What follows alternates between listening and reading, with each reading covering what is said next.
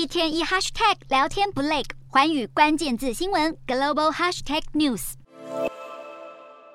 英国保守党政治人物特拉斯今年九月初在党内选举中赢得党魁大位，也成为英国史上第三位女首相。但谁也没料到，堪称铁娘子三点零的特拉斯上台只有短短四十五天就下台一鞠躬，她怎么会变成英国史上任期最短的首相呢？俄罗斯入侵乌克兰，引发欧洲能源价格飙涨，英国平均家庭天然气跟电费大涨八成。新官上任的特拉斯公布一项家庭能源费冻涨计划，乍看之下是好事，但其实成本高昂。就在大家担忧能源问题该怎么解决之际，在位七十年的英国女王突然逝世。英国上下送女王最后一程之后，时任财政大臣夸腾九月二十三号宣布迷你预算案，内容包括四百五十亿英镑的减税计划，但是资金来源没有说明清楚，引发金融市场剧烈震荡。然而，特拉斯政府并没有收手，还强调将推出更多减税措施。消息一出，英镑兑美元贬到历史新低，通膨率更从一年前的百分之三点一瞬间上升到百分之十点一，生活成本快速恶化，